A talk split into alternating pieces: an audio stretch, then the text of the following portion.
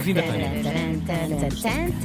Dizer que continuamos com bilhetes à agenda. Temos neste momento só alguns poucos para dia 6 e dia 13 de dezembro. Portanto, corram. Quatro, Acabei- quatro datas já. Esperem. Não, Acabei- neste, neste momento escutaram? Estou a Está brincar. dada. Mas no total são 5 neste momento, já sim. Portanto, faça o favor de escutar As estas maiores. duas últimas, que é para a gente depois se lançar para o resto Já do país. subiu à cabeça da Ana Claro. Marco, daí ela não estar cá. Claro. Pensa, já não preciso disto. É uma estrela, Já sabe não bem. preciso disto.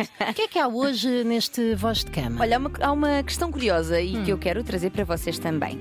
Olá, Tânia e Ana, suas maravilhosas. Obrigada pela companhia e apoio em tantas situações que vocês nem imaginam. Hoje trago-vos uma discussão que estava a ter esta semana com o meu marido. Passo a explicar. Tenho 38 anos, ele 36 e estamos juntos há 10. Como acho que é natural, mesmo sem filhos, que é o nosso caso, a frequência do sexo foi diminuindo e confesso, mais por minha vontade. Ou falta dela. Porque por ele parece-me que a coisa acontecia tantas vezes quanto no início. Lá nos vamos ajustando, comunicando e por vezes até agendando, como a Tânia já recomendou várias vezes, porque a verdade é que só custa mesmo começar, depois a coisa engrena. Verdade. e eu de facto já recomendei isto bastante. No entanto, desta última vez que lhe disse que não, porque estava super cansada, ele sai-se com: Está bem pronto, já sei como é que é, os homens têm sempre mais vontade que as mulheres. Aquela afirmação intrigou-me e então abriu-se todo um debate que durou ainda umas boas duas horas sem chegar a grande conclusão. Em que podiam estar a fazer amor. É verdade. Tempo queimado. Exatamente. Isto é real. As mulheres têm mesmo naturalmente menos vontade. Estamos menos talhadas para o sexo. A verdade é que é o que, é que, é o que mais se costuma ver. Não só na nossa casa, mas também os nossos amigos se queixam todos do mesmo.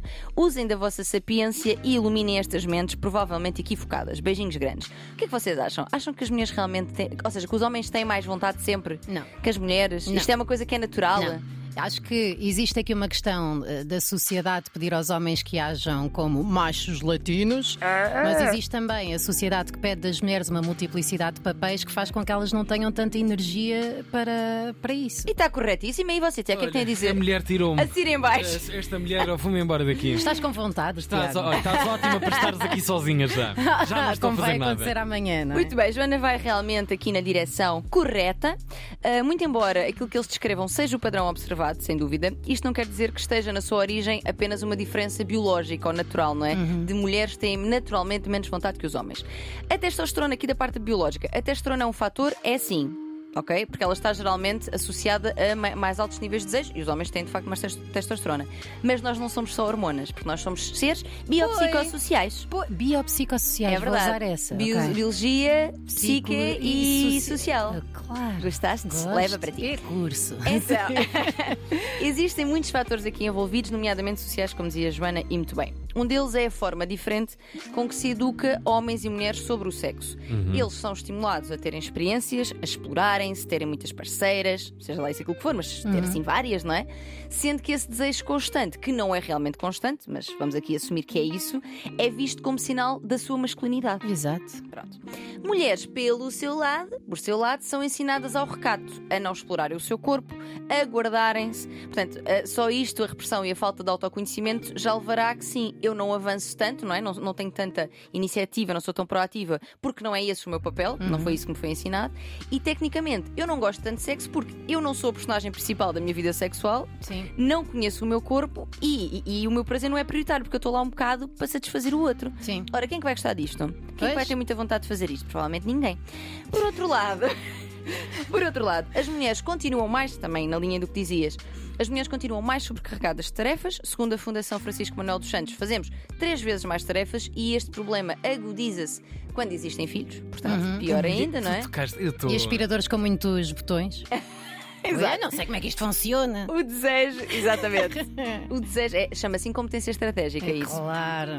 O desejo precisa de espaço mental, descontração para acontecer, e se nós estamos sobrecarregadas, não há cabeça. A Pois verdade não. é que não há.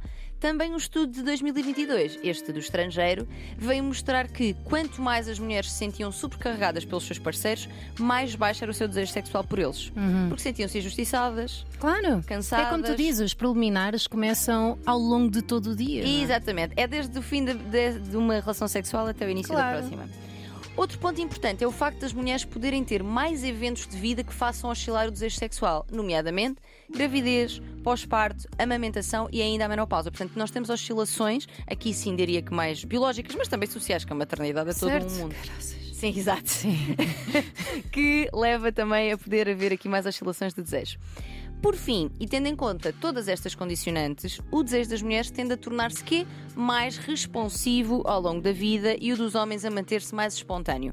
Ou seja, eles têm-no sem se esforçar muito para isso, a coisa acontece apenas, como no início das relações, e o das mulheres passa a acontecer em resposta a um investimento na coisa, a estímulos específicos. Literalmente. Exatamente. Sim. Exatamente. Ou seja, mesmo sem eu estar cheia, cheia, cheia de vontade, eu sei que aquilo vai ser bom, que vai ser positivo para mim, para a relação, e eu avanço para o toque, para a estimulação, e no caminho o desejo chega, a vontade chega. Portanto, é como se a excitação aqui precedesse o desejo. O corpo responde e diz ao cérebro: Olha, Olha, se isto calhar é era bom. agir. Olha. Exatamente.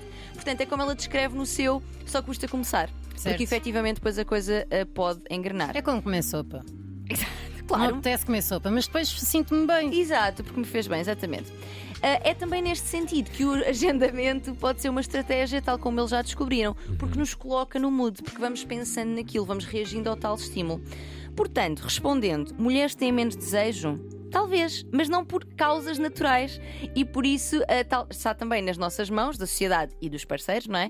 Libertá-las de uma série de coisas para que possam ter mais vontade e disponibilidade para investirem no seu prazer. Tunga, acho muito buscar. bem. Gostaram? Ótimo, Gostei. foi ótimo. Gostei muito. É isto. Mandem e-mails para onde? Que hoje não temos Ana Marco. postcama.rtp.pt. E fiquem atentos depois do meio-dia que vai sair um novo Voz de Cama e com convidados muito especiais É verdade. e abertos a muita experiência. É verdade, teremos aqui Diogo Faro e Joana Brito Silva que vêm falar-nos do seu espetáculo Amor, Quero Beijar Mais Pessoas e também da sua relação não monogâmica que no fundo inspirou este espetáculo. Finalmente. Explicarão. Estava louca que Diogo voltasse a estar disponível. É o primeiro reincidente!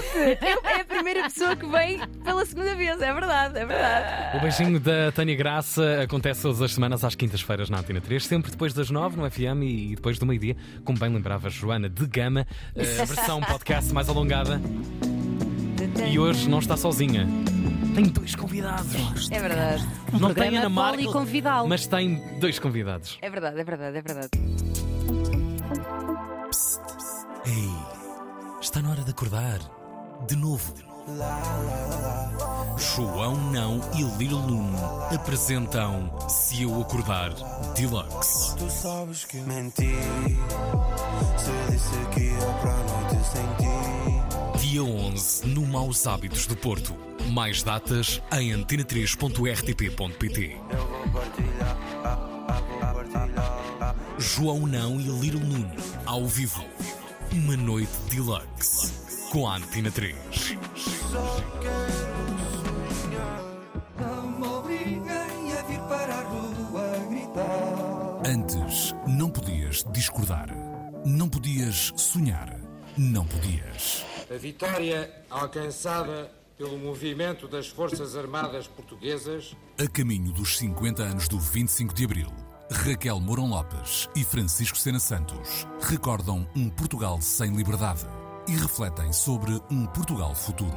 A liberdade total é algo com que ainda não sabemos lidar bem. Não podias. Sabia que estava proibido, portanto, isso é um trato especial. Sábado sim, sábado não.